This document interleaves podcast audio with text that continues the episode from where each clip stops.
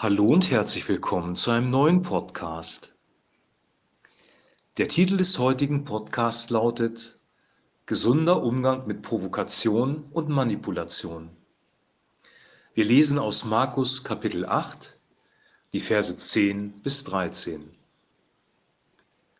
Und alsbald stieg er in das Boot mit seinen Jüngern und kam in die Gegend von Dalmanuta.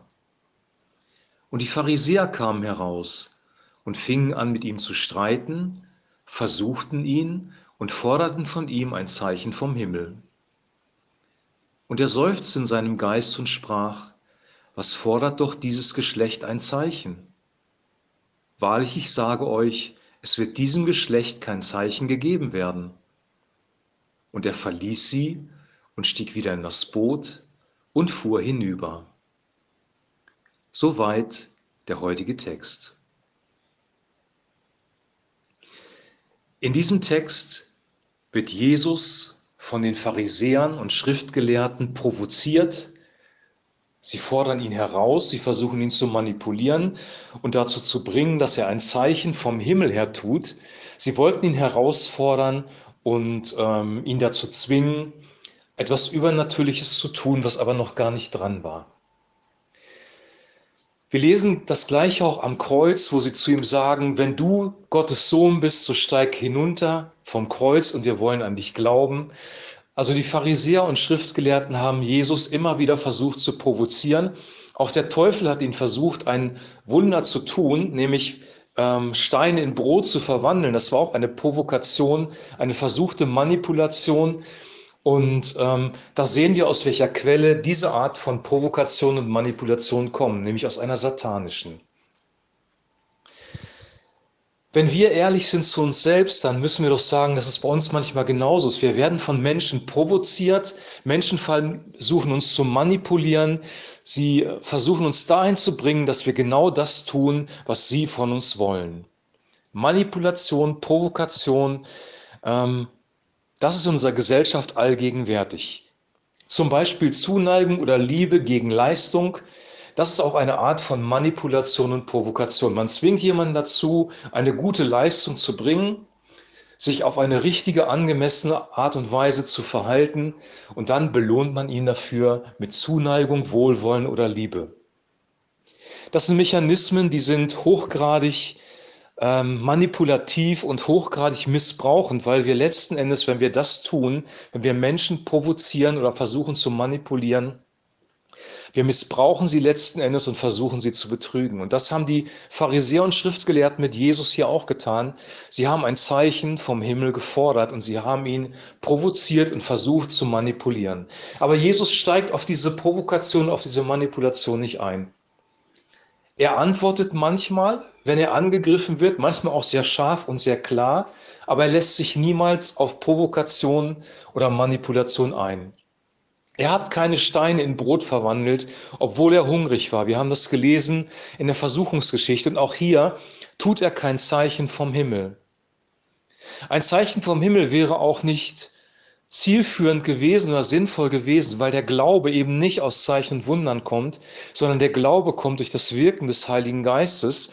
Der Glaube kommt aus der Predigt, sagt Paulus, die Predigt aus dem Wort Gottes und das Wort Gottes wiederum wird beleuchtet durch den Heiligen Geist. Das lebendige Wort Gottes bringt uns zum Glauben. Gott selber bringt uns zum Glauben, aber nicht Zeichen und Wunder. Das Volk Israel hat sehr viele Zeichen und Wunder gesehen, trotzdem sind sie mal wieder abgefallen.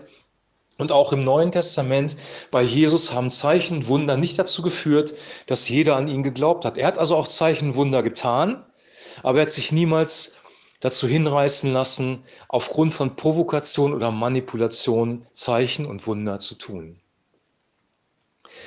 Echte Freiheit bedeutet nicht, dass wir machen können, was wir wollen. Wir sprechen seit den 68ern von sexueller Befreiung oder sexueller Freiheit. In Wirklichkeit führt diese Freiheit zu Gebundenheit, zu Knechtschaft, zu Manipulation und Missbrauch.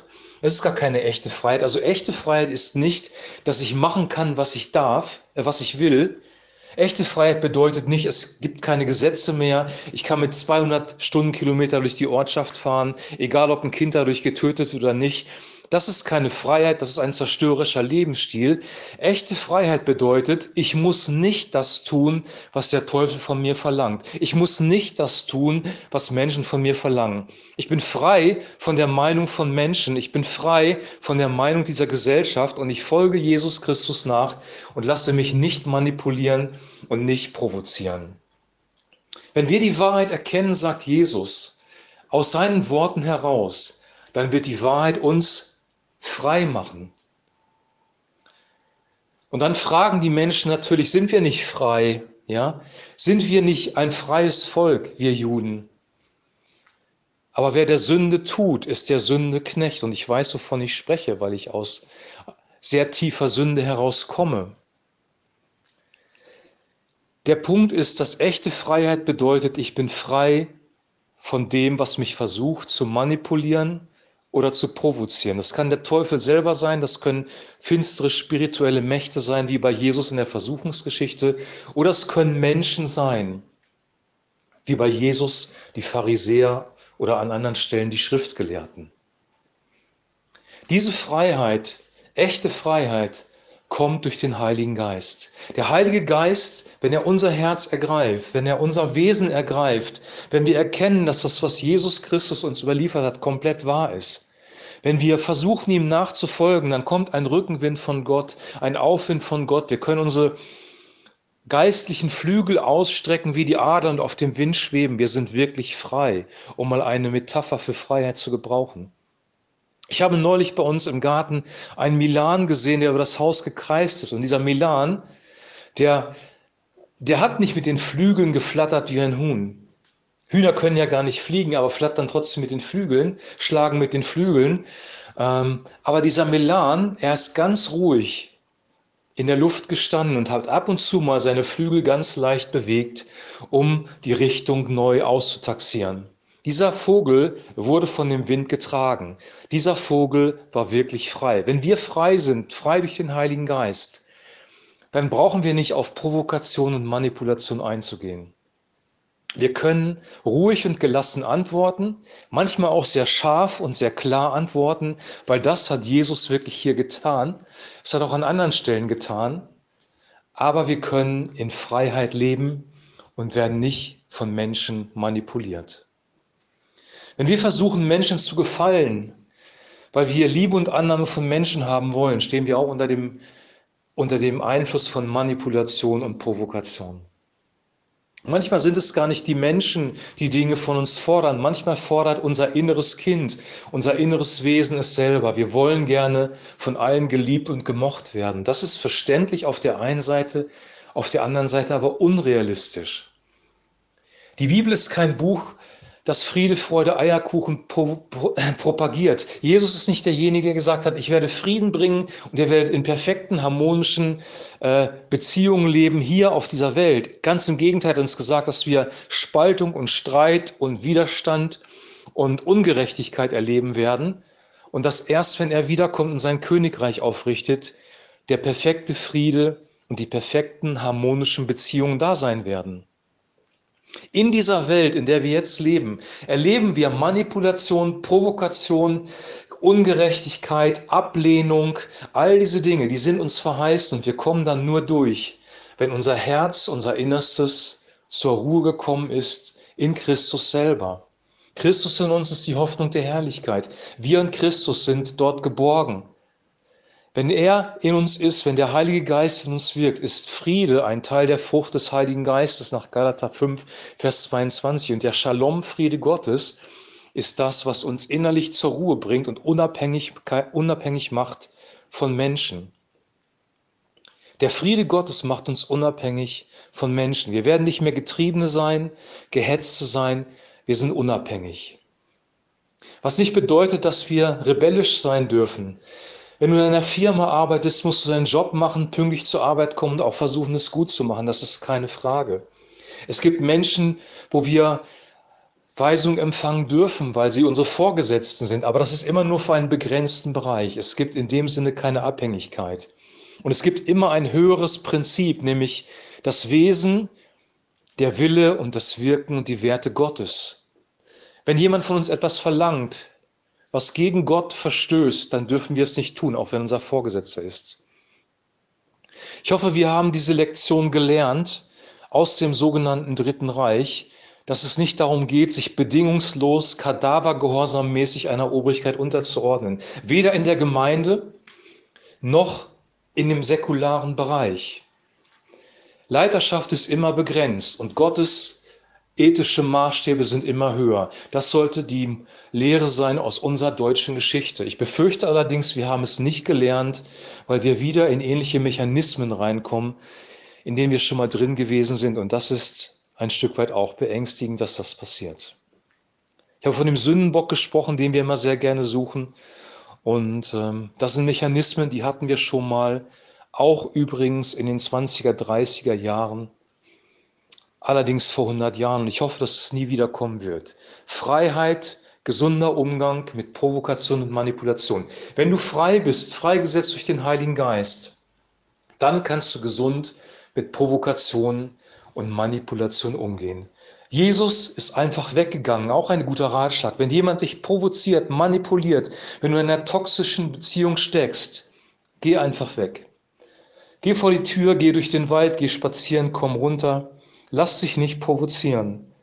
Wir müssen nicht jedem antworten, wir müssen nicht vor jedem Rechenschaft ablegen. Vers 13. Und er verließ sie und stieg wieder in das Boot und fuhr hinüber. Jesus musste auf sowas nicht eingehen. Er musste sich nicht beweisen. Du musst dich nicht beweisen. Ich muss mich nicht beweisen.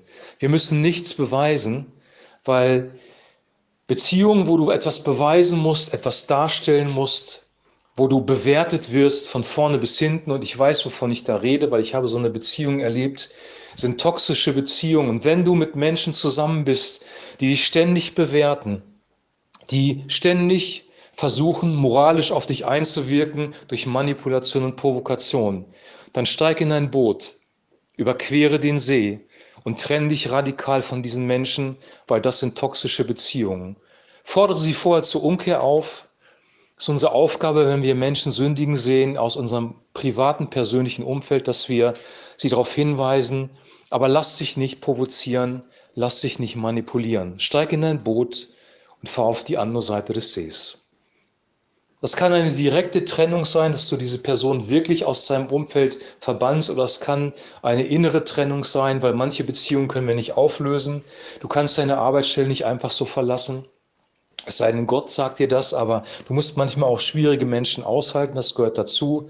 Aber wir können uns innerlich, innerlich distanzieren, wir können auf eine sachliche, ähm, nüchterne Ebene zurückgehen und wir können unseren Job trotzdem machen. Gott wird das bewirken durch seinen Heiligen Geist und dir dafür Weisheit geben. Er möchte, dass wir Frieden haben in unserem Herzen, dass wir Freiheit haben von Sünde, Freiheit von toxischen Beziehungen, Freiheit von allem, was zerstörerisch ist.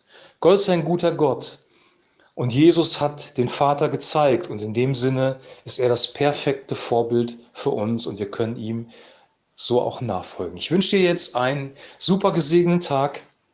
Wir hören uns morgen wieder mit einem neuen Podcast. Bis dahin wünsche ich dir alles Gute und ein herzliches Shalom.